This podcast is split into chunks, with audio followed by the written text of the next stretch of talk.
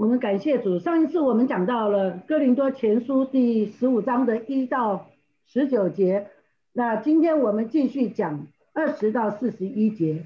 那一到十九节的当中，我们讲到复活，复活的确据。那现在我们的姐妹们，你有复活的确据吗？你相信你会复活吗？你知道你所信的是谁吗？耶稣基督。好，因为我们上次也有讨论过一个题目，就是呃，就是我们对复活的确据，或者是说我们对复活有没有把握？我们怎么会有把握呢？是不是因为耶稣基督自己先从死里复活，战胜了死权？所以，我们今天所有依靠他的人，我们也跟着会复活，我们也能战胜死权呢。如果耶稣怎么样复活，我们应该也是怎么样复活。那如果我们说耶稣复活能够穿，能够呃穿越这个墙壁门，然后进到门徒当中说愿你们平安，那么我们将来复活也就有这样的一个形体。这是耶稣已经先给我们的榜样了。那今天我们就要来更加强我们每一个人，就用旧约以色列百姓他们现出熟的果子这样的例证来证明。那我们知道，我们自己在呃，如果你看过农家，或者你自己在家里种植过东西，你就会有这种经验，就是出熟的果子，第一个熟了。哎，那你就知道以后每一个熟成的果子都会好吃。如果第一个果子不熟，你吃了，哎呀，生涩，那你就知道还没有熟，是不是这样子？那同样，它保呃圣经是用麦穗来做那个，你看到第一个哦，麦穗已经开始长大成熟了，可以收割了，那表示后面的都会怎么样？跟着一起跟着成熟收割了。那在这里。我们背着圣经说，基督已经从死里复活，成了睡了之人出熟的果子，就是耶稣已经完成了这件事情了。我们所有的人，今天我们还活着，但在我们之前信主的写这本哥林多前书的保罗，他已经是睡了的之睡了之人，所以耶稣是他出熟的果子。如果耶稣从死里复活，将来保罗历世历代的众呃信徒们也会跟着耶稣基督一样，因为耶稣已经成为我们初熟的果子了。那耶稣成为初熟的果子，被献给神，我们后面跟着一起复活，跟着一起成熟的果子，我们也一样被献给神。所以上次我们提到保罗在罗马书十二章告诉我们说，所以弟兄们，我以神的慈悲劝你们，将身体献上，当做活祭，就是这样子。因为耶稣已经为我们成为第一个献祭的了，我们后面的也效法基督，献献上自己，成为活祭。活祭的意思就是我今天还活着，活在神面前，不单单我现在肉身活着，将来我死了，我也是一样献献给神。那耶稣做初熟的果子献祭，当然我们今天还没死。保罗写哥林多前书的时候他还没死，所以保罗在写罗马书的时候他也还没有死，所以他就说我们今天献给神。就像是活祭，就我们是活着的，但是我们把我们自己的主权完全交托给神，这就是在这里让我们看见保罗对复活的观念。那我们一起来祷告，在父神，我们来到你面前，向你献上感谢，让我们能够有机会在你面前借着网路来查经。主啊，求你开我们每一个人的心窍。今天我们借着。二十节到四十一节，要来认识这位初熟的果子耶稣基督如何成为我们的榜样。保罗借着这样子的复活，来再一次激励我们，提醒我们每一个人，我们将来都会有复活的身体。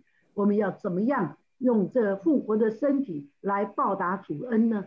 主啊，我们就来到你面前，向你自己恳求，开我们的心窍，使我们说的和听的在你面前都一同得造就。谢谢赞美主，祷告感谢，奉告耶稣基督得胜的名求，阿门。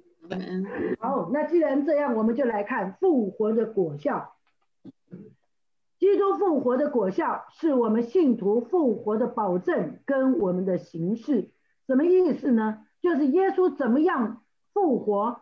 那么他向那些信靠他的人，也给我们这样的保证：我们会像他一样，我们也必经历一次身体的复活。这就是基督向的复活向我们所做的保证。我们也必会经历一次身体的复活。虽然今天我们还没死，所以我们不知道我们会怎么样的复活，但是我们必会像基督一样。那这边呢，我们看见保罗看基督的复活是大收获前的粗俗的果子，是一个无可争论的事实，因此必会有一些事情随后发生。如果基督复活是大收获前粗俗的果子，保罗写的时候他自己也是盼望自己，就像我们今天在读圣经的时候的一样，主必快来。那既然主必快来，主必再来。那么在这样的一个观念当中，所以保罗就在盼望这个基督的出俗复活给我们带来的事情要怎么样的发生。所以我们今天读的时候会有临场感，就是因为保罗写的时候，他就是我们现在所怀的心情。好，亚当的罪给我们人类带来长远的罪恶，这个因为罪进入了世界。因着亚当的罪，所以我们所有的人都尝到这个恶果，我们都有意死。因着这个罪，那死亡成为我们人类所有人类都必须经历的。除非今天主再来，那我们就不用经历死亡，我们就可以直接背提升天。但如果没有，那我们也会像前面我们的前辈。先贤一样，我们也会经历到死亡。好，无论怎么样，基督他复活，向我们这些信靠他的人保证，我们会像基督一样经历一次身体的复活。那怎么样的形式呢？你看这边讲，基督已经从死里复活，成为睡了之人出熟的果子。保罗就讲到复活的事实。保罗就。他的意思就是，就现在所知的事实而言，基督已经从死里复活了。那既然基督已经从从死里复活了，那他就保罗就在那边提醒我们，基督的复活具有一个代表性。所以粗俗的果子对我们所有人有三个意义：第一，基督是第一位从死人中复活的。圣经也有许多人从死里复活。好像拉萨路，耶稣自己叫他从死里复活，但是拉萨路从死里复活，他还有没有在死呢？有，他的肉体有在死，他不是长远活着。而耶稣呢，就像希伯来书说的，我们的大祭司长远活着，是不是？所以耶稣是长远活着。耶稣从死里复活之后，这是一个长远活着的光景。那这就是我们所有人。所以，耶稣第一位从死人中复活，并且长远活着。第二个，基督复活就是一种保证，表明在基督里的人必会复活。所以，有很多的学者都在提醒。那这个学者他告诉我们说，基督复活是在一切信徒复活之先，乃是说人怎样把粗俗的果子献给神做感恩祭。意味着将来会有全面的丰收，所以耶稣已经当成感恩祭献给神的话，那我们所有的人都会跟基督一样，从基督的复活同样会给我们保证，我们将来也必复活。好，这是第二个，再来第三个就是把粗熟的果子献给神，所献的果子跟其余的果子是同一个种类，所以我们的形式。耶稣可以穿越墙壁，超越时间、空间，在以马五斯的路上跟两个门徒讲完话、祝完谢，耶稣就不见了。但是当他们赶快跑回来耶路撒冷的时候，耶稣已经在那里给他们，呃，显现了。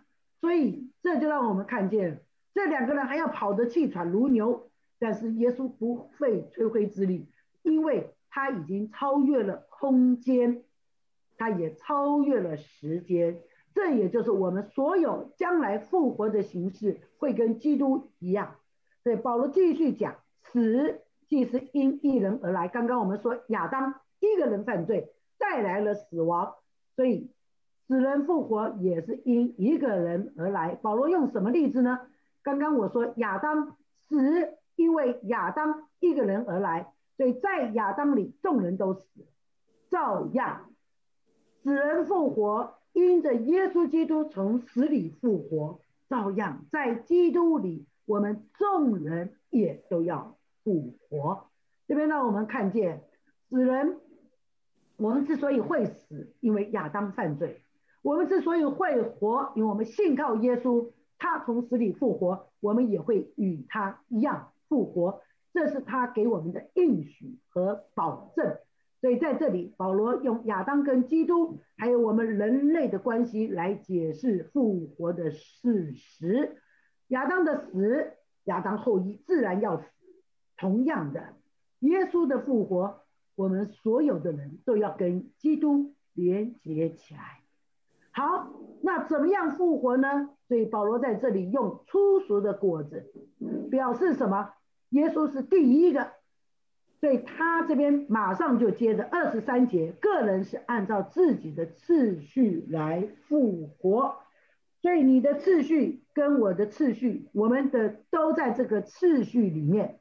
次序这个字，就是我们今天军事用语的一队士兵，所以也就是说我们一起，啊，一队的意思就是我们是一起的，不用说，哎呀，美金阿姨先复活，或阮师母先复活，然后我黄怡珍才复活，不是，而是什么？我们一起，我们是一起，我们是一队。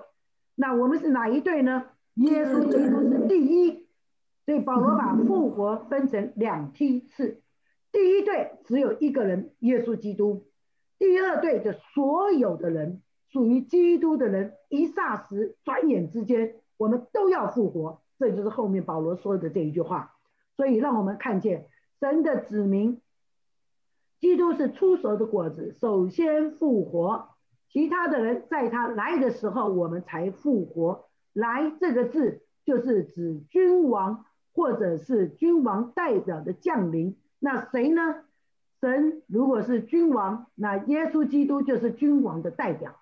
君王的代表，耶稣之基，耶稣基督自己也是王。那因为什么？我们说他是在父里面，父在他里面，所以耶稣也是王，但他也成为君王的代表降临，让我们也或者我们今天所能够。理解的样式，其实主再来或复活，是在今天对我们每一个人来讲都是一个奥秘。但是复活这个奥秘，我们已经 有前面讲过，五百多个弟兄，还有这么多十二使徒都见证过，甚至保罗自己说：“我如同未到产期而生的。”这些人都见证了主的复活。所以主耶稣复活这件事情，对我们来讲已经不再是奥秘了。但是再来，我们会用什么样的身体复活？我们今天都没有死过，所以我们没有办法理解，完完全全的理解。我们只能从耶稣基督来看我们将来的保证，还有我们将来的形态。现在这边再一次提醒我们，主耶稣再来的时候，他降临的时候，那保罗告诉我们。指的是基督在末日第二次的降临，所以主再再来，没有讲第三次了，圣经也没有再讲第三次，整个到启示录完毕都没有讲到第三次，所以我们知道基督第一次来，加上启示录的预言，他要再来这第二次预言，还有保罗在这里告诉我们，主再来，他来的时候，这边第二次再来，我们就可以知道，所以那个时候保罗常说，我们就面对面了。我们如今好像看着镜子，模糊不清，将来我们就面对面的看见了。好，这边是让我们看见这个，马上保罗就引述基督完全得胜。基督的得胜对我们所有人来讲是非常重要。为什么？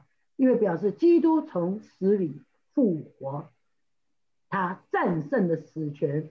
我们所有跟随他的人，我们也要效法基督。耶稣战胜死权，死就不能在我们身上做任何事，以至于我们都能够复活。所以，基督完全得胜对我们就非常重要。保罗这边提醒我们，末期到了。那时，基督即将一切执政的、掌权的、有能的都毁灭了。谁是执政、掌权、有能的呢？就是敌对基督的、敌对神的。耶稣从死里复活，这些人他们的倚靠的都是死，所以耶稣战胜死亡了，那是不是都毁灭了？是，就把国交与父神，也就是说，基督在世上完成了。把死亡敌这个敌对者给得胜了，战胜了，就战胜了死权了，就把国交还给父神。因为耶稣本是父的独生子，从父怀里的独生子来到这世上，完成神托付给他的任务。现在他完成了，就把国交与父神。既然这样子，圣经说，因为基督必要做王。等神把一切仇敌都放在他的脚下，哎，这句话让我们看见，基督之所以得胜一切的仇敌，还有一件事就是神已经把权柄给耶稣了，所以把一切的仇敌已经放在耶稣的脚下了。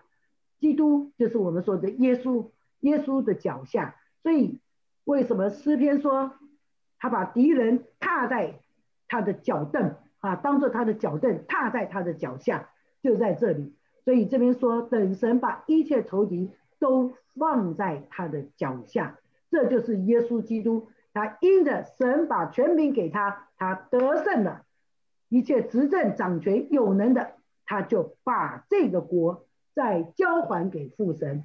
这就好像我们看见神把国交与耶稣，让他来掌管、来治理。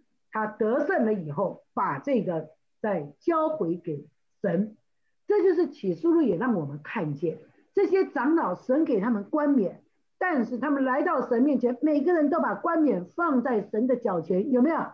大家还有没有印象？启示录有讲到类似这样的，这边就让我们看见，因为基督已经做了第一个榜样，所以其他的人，其他的众长老或者得胜的，他们也同样把这个冠冕。呃，当然，启示录讲的是啊，十二位长老，那么就用十二位长老把冠冕放在神的脚前，效法基督。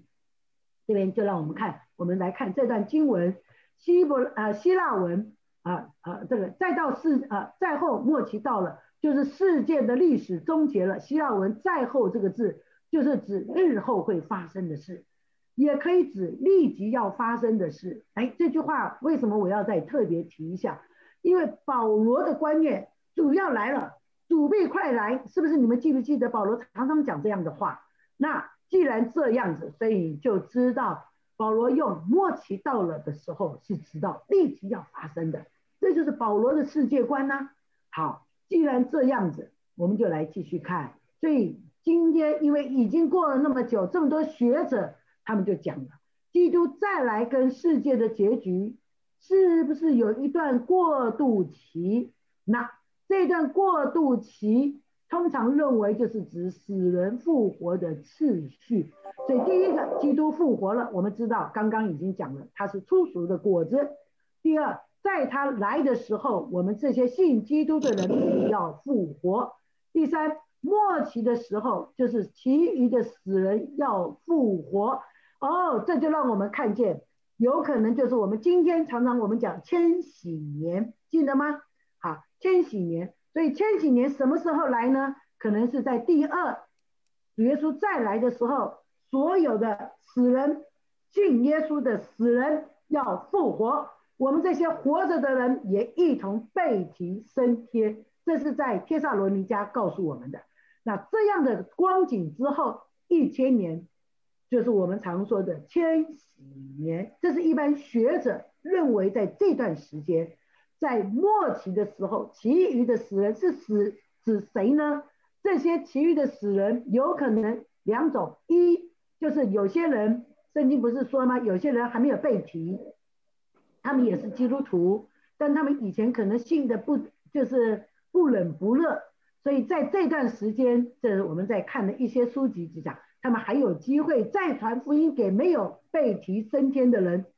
Left Behind 有没有这本呃这个电影？我们曾经看过，他就是讲到有很多人，他们当时没有复活，那没有呃被提升天，结果看见这些已经信主又虔诚忠信的人，他们已经复活升天了。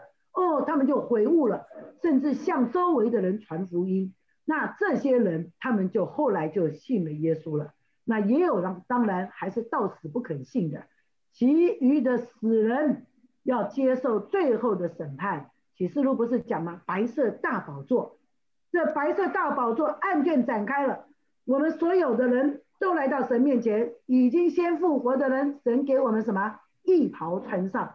所以我们有义袍，那既然有义袍，我们就可以怎么样，免去白色大宝座的审判，记得吗？那还没有的人呢？案卷展开了，所以不幸的人要按他的行为受审判，这就是我们说的第三，其余的死人要复活，接受最后的审判，指的就是白色大宝座的审判。好，希望这样子可以帮助你对启示录也有一点认识。因为既然我们讲到复活，我们就要讲到基督的再来。在保罗在十六章会讲到主必再来，就是主保罗的盼望是主现在在他活着的时候就要来了。其实这也是我们所有基督徒今天我们活着的时候，我们不也是这样盼望吗？盼望主必再来。好，既然这样子。死亡是最后要被消灭的敌人。为什么说死亡是要被最后消灭的敌人呢？保罗说：“尽末了所毁灭的仇敌就是死，表示死是最后的，是所有我们世人犯了罪的最后的终结。我们的罪必须要付的代价，好，就是死。不管你信或没信，你都要面临这个问题，好，就是死亡。所以。”但是感谢主，我们因为信，所以就像约翰福音，耶稣哎，约翰路加福音，路加福音，对不起，耶稣对那两个这个强盗有一个说主啊，你德国的时候求你纪念我。耶稣对那个强盗说什么？纪念你要同我在乐园了。所以我们有很多已经在我们前面，甚至保罗他们在我们前面已经。离开这个世界，所以用睡了之人其实就是死亡嘛。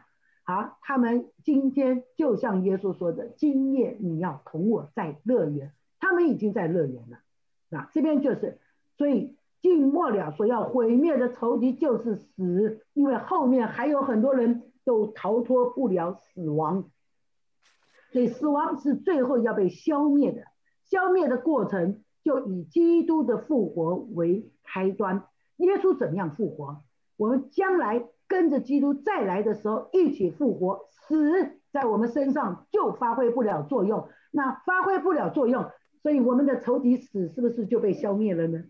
对，就是这样的时候。好，这样子大家就了解了。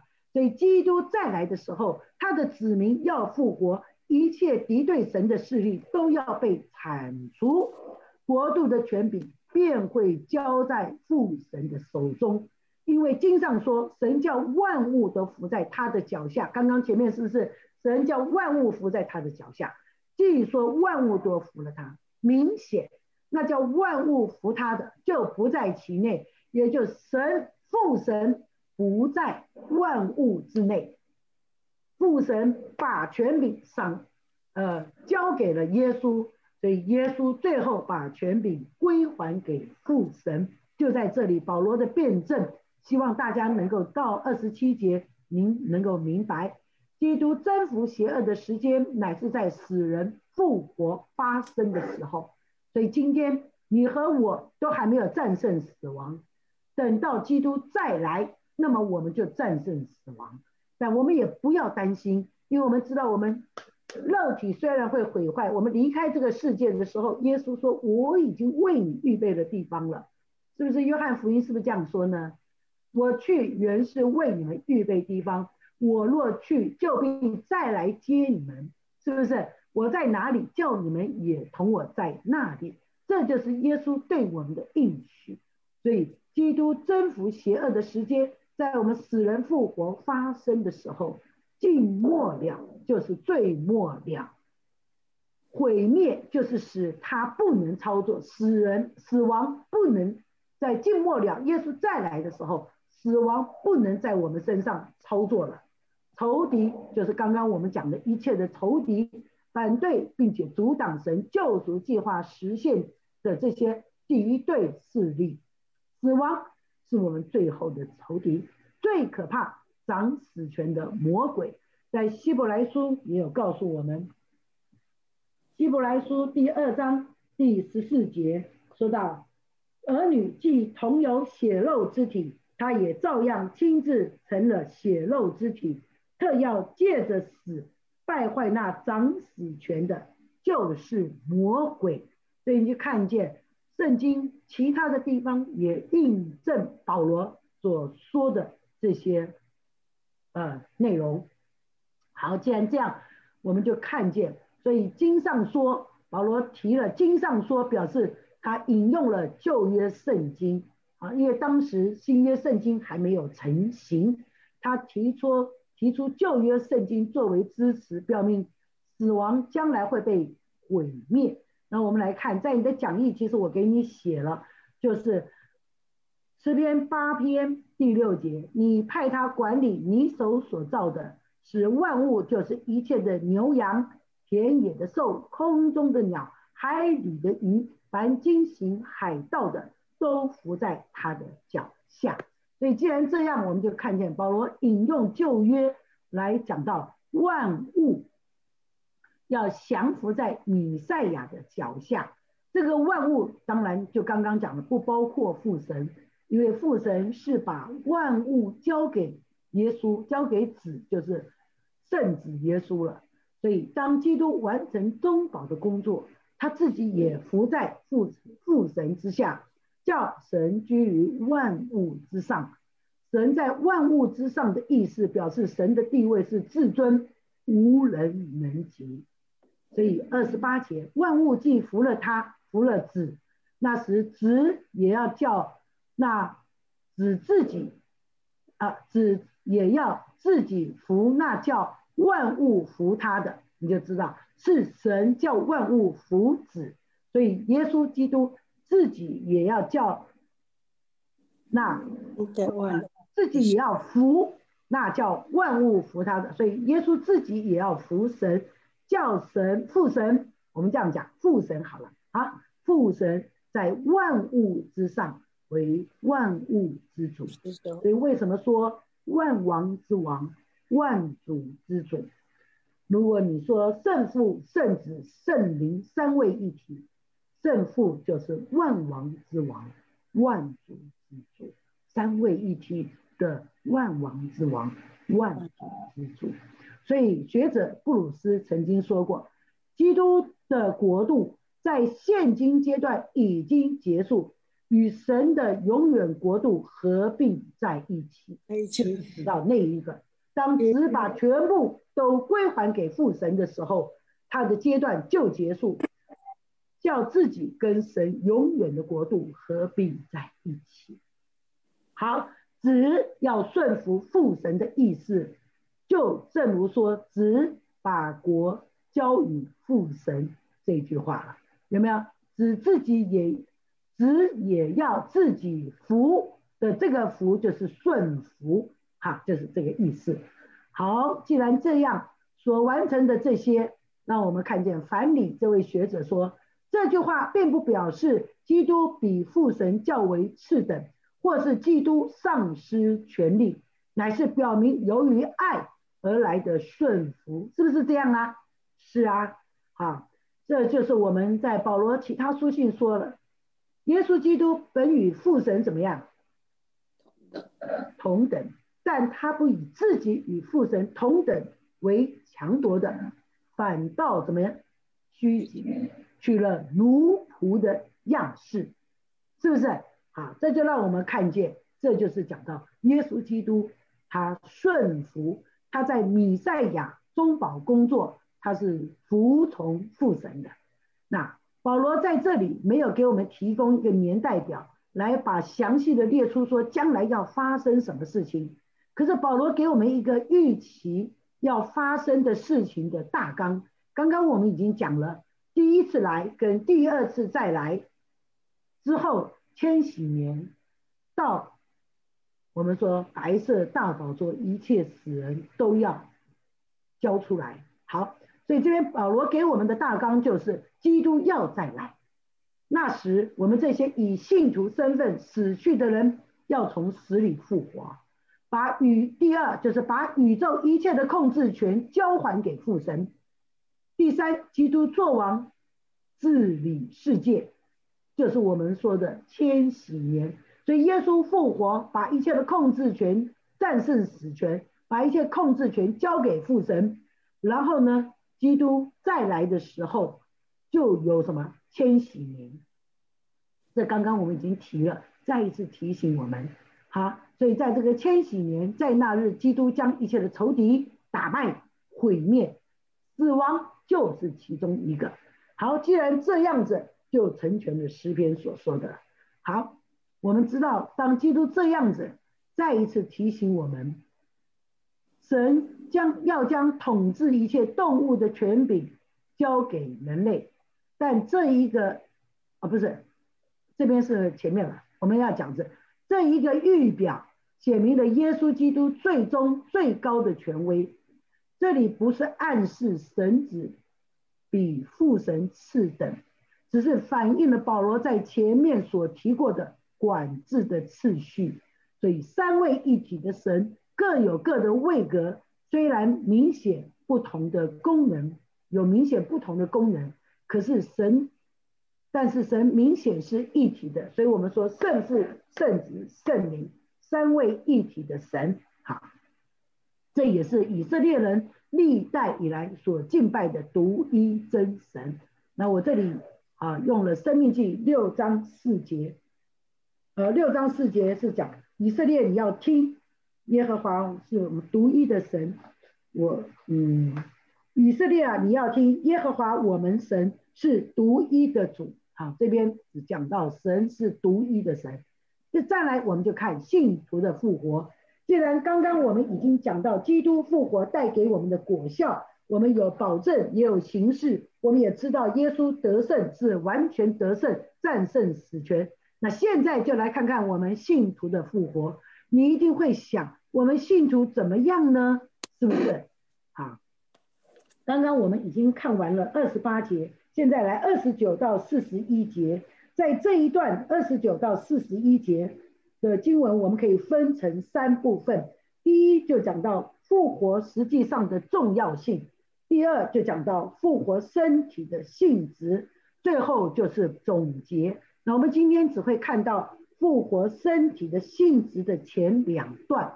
复活身体的性质，保罗用四段来描述。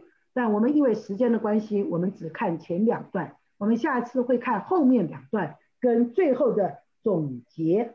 好，那我们先来看看我们复呃复活实际上的重要性。那既然复活这么重要，我们基督徒信徒的复活就是非常重要的一件事情了。好，那我们看看保罗既然确立了基督复活的真理，也指出由于基督的复活。所以信他的人也必然复活。到这里，你有没有复活的确据呢？应该要有了啦。如果没有的话，糟糕，是不是？好，所以这边保罗一直在辩证辩证，就让我们看见我们有一个复活的确据。耶稣已经成为初熟的果子，我们将来都要成为什么？第二对，好，记得吗？好，刚刚才讲完了，那你忘记了就不得了了。好，所以这边提醒我们，在这里就讲到，保罗已经确立了我们所有的基督徒，啊，都要跟着基督一起复活。现在保罗就直接的讨论将来身体复活，还有有关的各种问题，这是我们所有的人都要看的啦。复活对我们有什么重要性？保罗用反面的方式，就是否定。有复活可能性的结果，就是你不相信有复活的结果，那好，我用就用这样子，用反面来讨论这个复活。如果没有复活这回事，会怎么样呢？所以保罗有三个实际上的结论。第一，就是这一节圣经说，如果没有复活，就是不然，好，反面了哈。那些为死人受洗的，将来怎样呢？若死人总不复活，因何为他们受洗呢？就是如果没有死人复活，那为死人受洗的将来怎样呢？哎，这句话有的人以为死人受洗就是为死去的人已经死掉了，我们为了避免他不能上天堂，我们赶快来给他受洗。大家觉得有效没有效？按照保罗的话，如果你是保罗，你觉得怎么样？保罗会这样吗？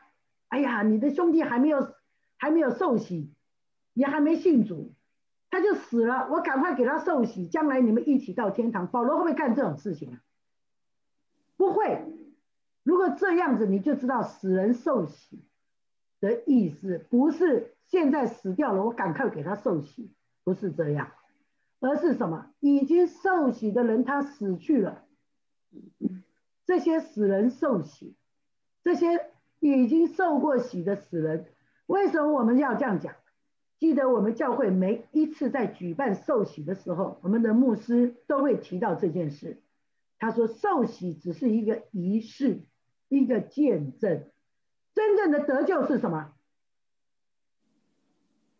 格林多后书五章十七节。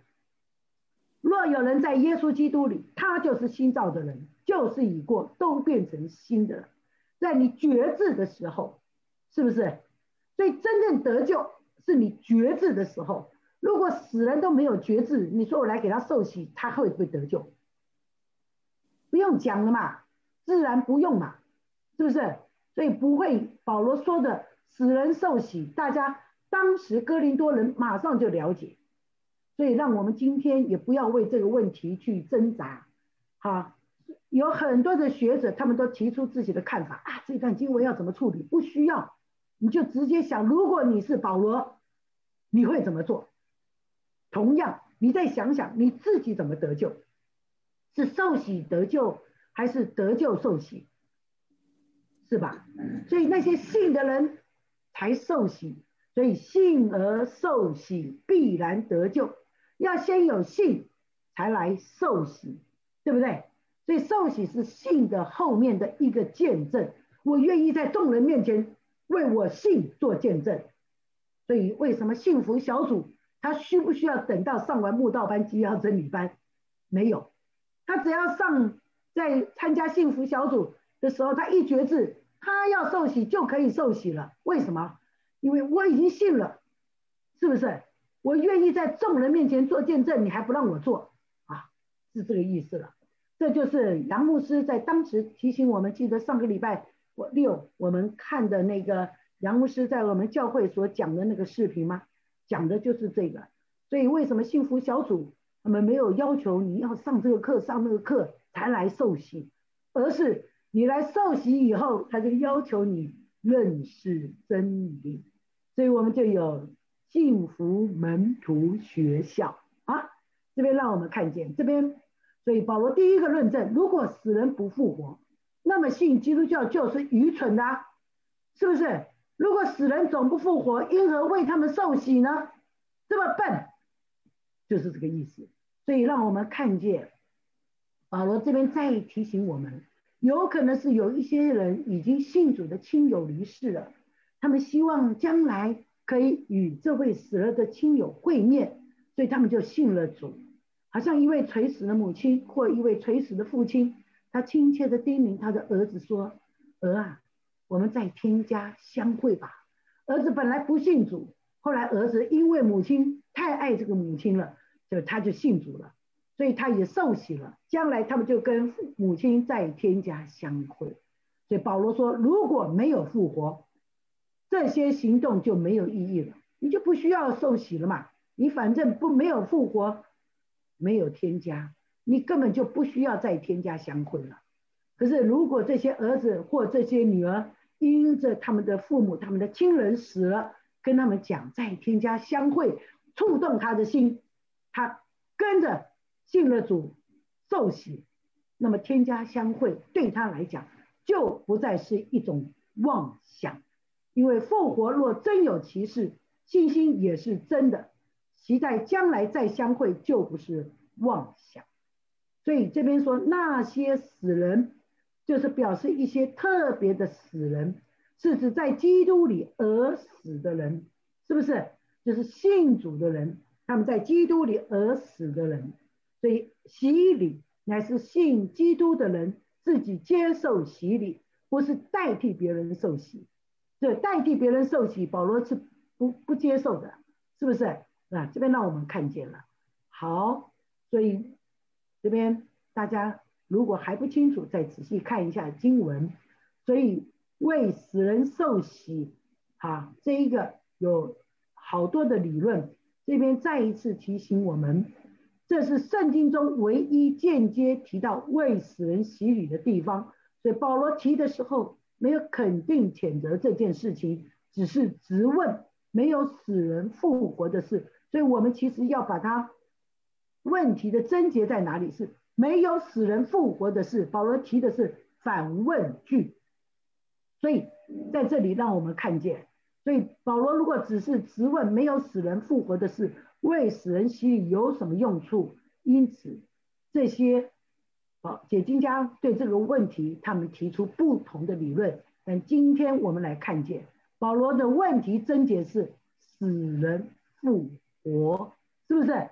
好，所以不要纠结在洗礼的上面，而是死人复活。保罗用反问的句，所以我们不探讨这些人家的理论啊，我们只讲一个信徒代替他未信的朋友接受洗礼，你觉得怎么样？美金阿姨还没有受洗，她在很远的地方，她很想接受关牧师的洗礼，所以呢，她委托。黄怡珍，你来代替我给关牧师受洗，就等于我受洗，你觉得怎么样？不需要，你只要接受耶稣基督做你个人生命的救主，你有没有洗礼，你都已经是得救的人。洗礼是你愿意在众人面前做的一个什么见证？所以洗礼，保罗在这里再一次提醒我们，虽然重要，不是得救的基本条件。也不能保证接受的人可以进入天堂。有没有很多人洗礼是假的？我以前曾经听过有些人第二次洗礼，他说我第一次洗礼是为了追求女朋友，所以我进了教会，我接受了洗礼。可是我其实并没有信，等到我今天才真正认识，所以我要再一次接受洗礼。好，有没有这样？有。所以第三告诉我们这一节经文是说那些已经悔改。并且借着洗礼加入教会团契生活的初信者，有部分已经离世了，但他们的身份仍像其他活着的信徒那样，就是我们都是得救蒙恩的信徒。好，这是一。第二，我们又为何时刻冒险呢？他说，保罗那一次提醒我们，首先我们为什么要冒险？第二，我们在基督耶稣里指着你们所夸的口。啊，所夸的口，极力的说，我是天天冒死。保罗在这边指着你们所夸的口，是保罗说，我起誓指着你们夸口，这就是保罗用起誓来说。第三，我如果当日像寻常人在以佛所同野兽战斗，有可能保罗在以佛所的时候，因为信仰的问题，曾经被拉到竞技场跟野兽战斗。那这个我们在我记得我曾经看过一部电影叫《c o v a d i s 那就是我们说暴君焚城录这一部片子。那这一部片子就讲到说有很多基督徒，他们因着信耶稣，在啊，就是罗马军兵之的，就是戏弄之下，把他放到竞技场，放出野兽跟他们搏斗。他们如果战胜了野斗，那个野兽，哦，他们就可以活命；他们如果没有战胜野兽，他们就被野兽咬死了，就是这样子。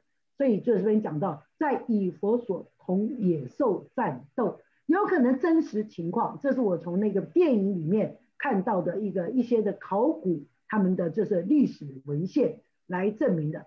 那当然也有可能是保罗在以佛所记得，他开了推拉奴学房，他跟这些人辩论。有学者说，可能跟这些人辩论，就像什么？这些就像野兽战斗。不管哪一样，有实际的。也有这些什么言语辩论的，保罗说那些，那与我有什么益处呢？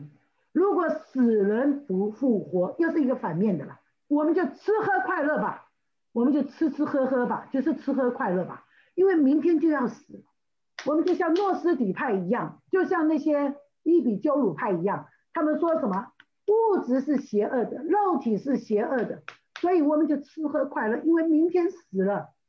今朝有酒今朝醉吧，是不是？好，这边就是让我们看见保罗第二个辩论：如果死人没有复活，我们没有必要冒生命危险去传扬基督了。为了一个死去的基督，没有复活的基督，我们还要忍受每天面面前的危险，这是愚昧的。如果没有复活，我们为什么要把我们自己置身于危险之之中呢？这实在是太笨了。啊，这就是绝对的愚昧。所以保罗要引用自己的，他说：“我就和因何时刻冒险呢？”保罗为了传福音，在几次的旅行步道当中，甚至上告该杀的最后一次来到罗马的这一段旅程，保罗说他经历了几次的船难，又被以色列人用棍子打了几次，每次都是四十减一下，因为什么？第四十下他可能断命。所以三十九下留着一口气，甚至保罗也被石头打过，记得在路斯德吗？被打了以后，他被什么拖到城外，人以为他死了，想不到拖到城外以后，保罗站起来拍拍身上的灰尘，又继续走他的旅程，旅行步道。所以你就看见保罗说：“我为什么要时刻 冒险呢？有没有？好，所以保罗再来第二，刚刚我说，我指着你们极力的说。”就是启示，极力的证实他自己经常是身处险境。还有一次特别的经历，就是野兽战斗。所以如果你说他是真实在野兽战斗也好，或者是在跟其他人辩论也好，我们就看见保罗说：如果死人不复活，为什么我们要做这些事，还做得甘之如饴？不单单我自己做，十二使徒跟着我做。甚至五百多弟兄跟着我做，甚至历世历代的信徒跟着做，这些人为什么没有后悔？不要讲那些历史历代，我们今天在看到来中国的宣教士，我们看到这些宣教士的传记，是不是每一个都在中国牺牲生命？有好多人是大富豪的儿子而且是独生儿子把他全部的这个英镑都捐出来，就是为了传福音的，有没有？有哎。有多少人在中国为了向我们中国人传福音牺牲生命？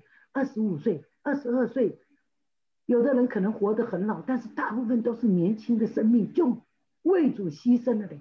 他们为什么要这样做呢？不就是因为知道他们有一个更美的家乡、更美的盼望、复活的盼望吗？那我们今天听到这些福音，我还不好意思比他们还活了更久。我们是不是更要好好的去传福音呢？不然我们是不是虚度光阴呢？我自己之所以奉献给神，就是因为听到这些宣教士为了我们中国人传福音，他们这么年轻的生命就献给神了。主要我真是白活了，因为我这么这么享受自己的生命生活，而没有好好的去传福音，是不是这样呢？所以要盼望保罗的呼召，今天也在你和我身上。呼召我们所有基督徒，我们去传福音。你说，哎，现在我怎么传呐？我们三月不就有幸福小组吗？我们每个礼拜六早上十点，我们就在放影片给大家看，就是鼓励大家来做幸福小组。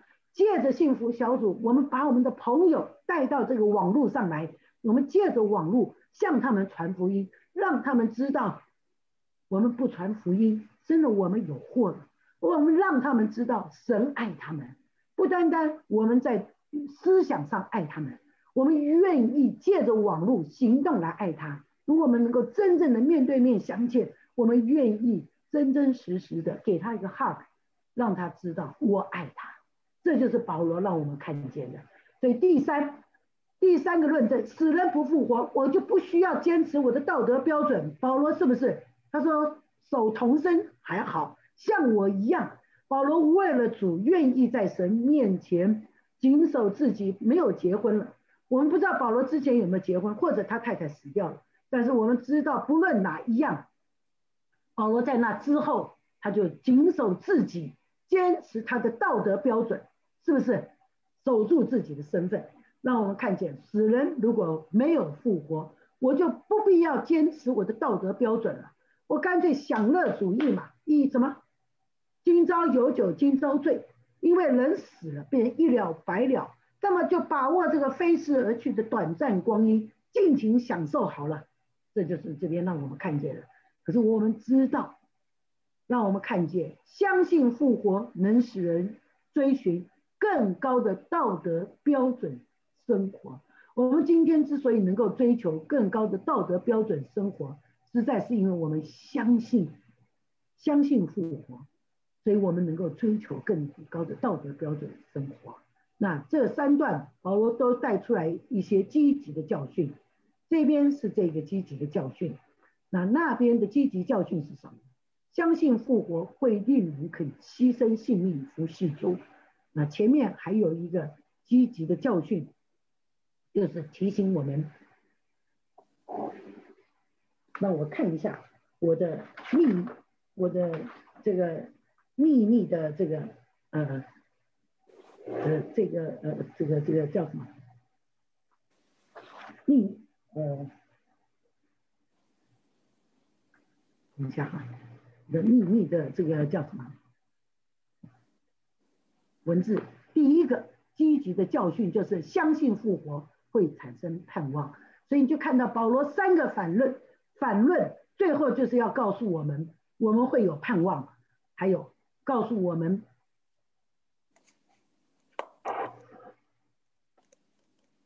第二个是我们愿意牺牲自己的性命来服侍主；第三个是我们会追求更高的道德标准生活。虽然是反面，但是保罗带出积极的正面。好，再来，保罗告诉我们不要自欺，滥交是败坏善行，你们要醒悟为善，不要犯罪。因为有人不认识神，我说我说这话是要叫你们羞愧。所以保罗在结束他这上面这一段的时候，他提出警告，警告什么？不要自欺，不要被异教的思想和文化带离了主道，也不要跟那些异教徒他们这边的来往啊，不是说你不能跟他做朋友，而是你不要跟他相通。他的信仰跟你的信仰是不通的，你知道有很多啊。最近我有的时候就是没事，我就听一下这个希望之声。他啊是法轮功啊的推广者，所以他常常这个法轮功的推广者，他常常会引用基督教的文献、圣经的里里面的字句，来帮助他的法轮功推广。他其实想要让人。有一个似是而非的理念，所以你不要跟这些异教徒的理论相交往，你懂了吧？好，我说的是这一个，你要不要跟异教徒做朋友？当然要啊，但是他们的这个思想，你不要跟他相交。为什么？他利用基督徒的思想，利用基督教的文献，甚至利用圣经来为他法轮功。做一些就是论证，啊，这个是不对的，因为既然有耶稣了，干嘛还需要法轮功？是不是？啊，圣经没有提到这一个，所以你就记得我要讲的这一段话。所以保罗在那边提醒我们，不要自欺，滥交是败坏善行的。所以不要保罗用不要自欺来唤醒他的读者，叫他们从道德麻木的境况中苏醒过来，并且要离开否认死人会复活的罪。所以你否认死人会复活，这是一个罪。保罗认为，所以否定死人复活这件事，你就是否定了神耶稣基督从死里复活他的存在和他的能力。好，这边有很多经文，大家可以自己看一下，在你的讲义上都有。再来，保罗在这边就告诉我们了。或有人问，死人怎样复活？带着什么身体来呢？其实是有两个问号的。第一，死人怎样复活？第二，带着什么样的身体来呢？这边保罗讲，我们在这里当然讲不完，到四十九节才讲完。但是我们今天只到四十一节，三十五到四十一。复活身体的性质，保罗已经指出，基督复活乃是相信基督复基督徒，基督的复活是相信我们会复活的根据。所以保罗就指出，不信有复活盼望的悲惨后果。尽管他提出了复活的名证，一定会有人问，复活的身体到底是什么样的性质？有人。就是有不幸复活的人，所以就保罗用两个问题：一，死人怎样复活；二，带着什么身体来呢？第一个复活认呃，第一个问题认为复活是不可能。刚刚讲了，一比鸠鲁派，他们认为什么？物质是邪恶的，今朝有酒今朝醉吧。好，所以这边让我们看见，第一个问题认为复活不可能；第二个问题表示复活乃是。不能理解的，其实它就是反映第一个问题是合理的。我不能理解什么身体呀，我不能理解，因为我认为物质是邪恶的，所以不能理解的话，那么死人怎样复活？这就是第二个问题，其实就是确认我第一个问题是合理的。所以 在这里，保罗用大自然，用一连串的类比作为回应。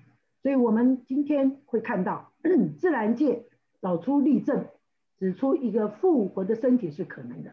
第二，神能够借着无生命创造出不同的身体，就是这些无生命，天地海空中这些造出不同的身体，同样神也可以造出不同的身体。第三。保罗告诉我们，复活的身体将会更荣耀，跟你现在的身体完全不一样。耶稣基督的复活是不是啊？就是已经不一样了。第四，保罗做结束结论说，复活的身体会像基督的身体。所以我们只考讨论前面两个，就来看看保罗给我们的例证：一，无知的人呐，你所种的若不死，就不能生。并且你所种的不是那将来的形体，不过是籽粒，即如麦子或是别样的谷。神随自己的意思给他一个形体，并叫各等籽粒各有自己的形体。记不记得在圣经，耶稣曾经用过一粒麦子，若不落在地里死了，这四福音书说的，对不对？就不能结出籽粒来，许多籽粒来，有没有一粒麦子？如果不落在地里死了，就不能结出许多籽粒来。你想，一个麦子，它只是一个小麦子，种到地里，等你去挖开以后，诶，发芽已经不是原来的样子了，长出来居然是绿绿的一根葱，再长大一点，比葱还高，再来，哦，居然结出很多籽粒了，麦穗发黄，哦，你知道熟了，是不是？好，发白了那就不得了了，又要继续了，是不是？所以让我们看见，这就是它的生长过程。所以保罗在这里用自然界找出一个例证，指出复活的可复活的身体是可能的。既然复活身体可能，我们看看按普通来的常识来说，我们知道植物界中播下的种子和长出来的植物之间，在形态上是不是有分别？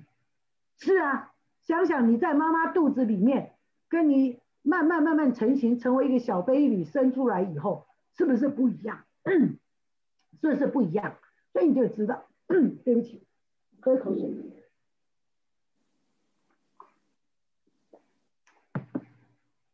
所以你就知道，种子先要死掉，然后呢，它失掉了它放入泥土前的形态，然而它从死中却长出了新的生命，按着创造者的计划，不同的种子长出不同的植物，由种子到一棵植物，虽然经过变形。但它仍然保持着它与这个其他植物之间的分别。我们种一颗种子，其实我知道苹果啊，我们家的苹果树种出来，这是我拿种子啊。以前我们家的苹果树，它结的籽，我把它埋在土里，它种最后会出来出来一棵小树苗。可是实际上那个小树苗并不是我们家的苹果，是别棵树。跟我们的苹果树的叶子完全不一样。后来就我问了别人，他说啊，苹果树啊，它其实啊不能够自己借着苹果籽粒，就是种子，然后去种以后长出来苹果，其实是不会的。它是必须要要接枝，所以在其他树的基础上，其他树的树苗上基础上。再把你的苹果枝接上去，它最后在这个枝接上去以后长大，成成成了一棵树，它才结出苹果来。所以你就知道苹果啊这么的特别。所以当我把我家苹果树结的果子的籽子丢进去土里面，长出来的不是苹果树，而是其他植物。那你就看见，这就是奇妙，对不对？所以它不一定是由苹果长出来的种子而结出来的苹果，长出来的是别棵树，但是当我接枝的时候，苹果就长出来了。所以这就让我们看见，不同的种子长出不同的植物。由种子到一棵植物，虽然经过变形，但它仍然保持着它与其他植物间的分别，就像我们家的苹果树一样。所以呢，长出来的苹果，苹果的种子长出来不会是苹果树，而是其他。但是当我把它接上苹果枝子，它长出来的就是苹果了，很奇妙吧？这就是神呐，借着万物叫我领悟出来复活身体的可能，很奇妙吧？那同样，刚刚我们引用麦麦子，现在我在用苹果树，你就可以看见，在每一个发芽的种子里面，都蕴藏着同样的奥秘，是不是？那既然这样子。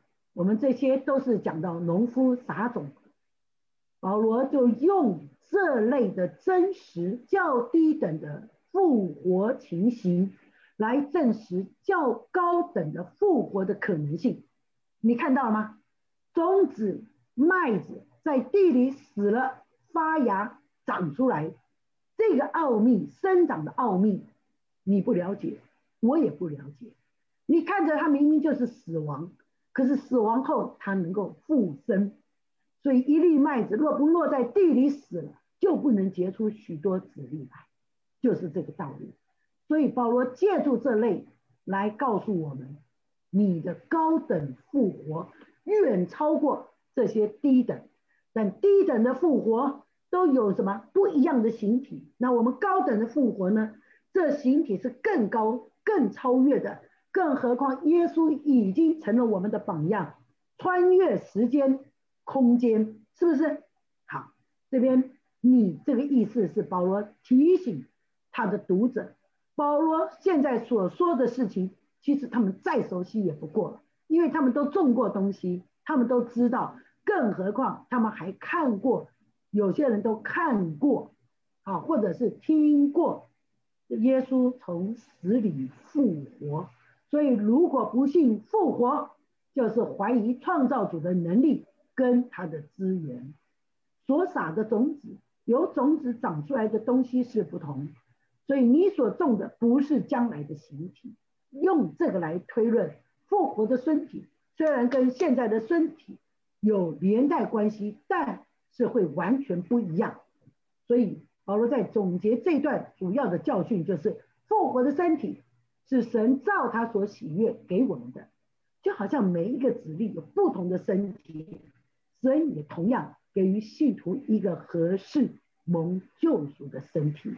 第二个例证，肉体各有不同，人是一样，动物呢也是一样，鸟又是一样，鱼又是一样，天上的形体，地上的形体，天上形体的荣光是一样。地上形体的荣光又是一样，日有日的荣光，月有月的荣光，星有星的荣光，这星和那星的荣光也有分别。你看保罗干嘛要用万物，你眼所看的山川万物，神所造的大地来让你看见？这是创世纪，是不是？起初神创造世界，神说要有光就有光，神看着是好的，神把光分为什么？黑和暗。有日有夜，所以你就看见这些都是神所创造的。神能够造出这些不同的身体，神所造的世界万物就有千万种不同。那如果神能够造千万种不同的身体，你呢？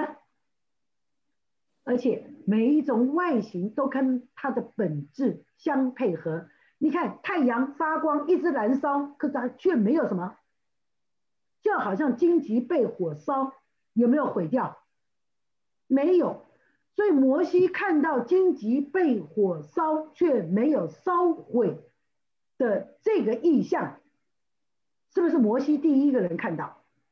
不要讲，在他以前的人都看到太阳了，太阳被火烧，但是却没有烧毁。今天还怎么样？因着太阳光照射到其他的星球，所以你晚上看，哦，好多星星。其实这些都是反映太阳的光，同样月亮最可以知道。我们常说月亮自己不发光，所以人类才能够登陆月球嘛。你叫人类去登陆太阳看看，不是笑死人了吗？记得大家曾经听过一个笑话吧？在过去的四年当中，我们曾经听过有一个人，好像就是我们的北韩的总这个总统啊，他不是说吗？他要登陆太阳。记得这个笑话吗？你去登陆看看。你想要学荆棘被火烧却不烧毁这样的经历吗？我们不知道，但是你就知道日有日的荣光，所以你就看见神创造出不同的每一个形体，都跟它的本质相配合。那么我们为什么会相信人的身体只有一种呢？是不是？而且我们只相信只有今生所认知的身体呢？事实上，神会把我们所需要的身体给我们，就像动物、植物界一样，他们是不停的延续下去。人类、兽类、鸟类，是不是我们都在不停的延续呢？是不是都在保持着呢？所以保罗用这一个神的创造是奇妙的，在无生命的宇宙当中，天上地上都有不同的形体。古人都知道了，近代的科学观察，我们都知道地球借着太阳发光，是不是？也肯定了，所以这些扩拓宽了我们对这方面的知识的境界。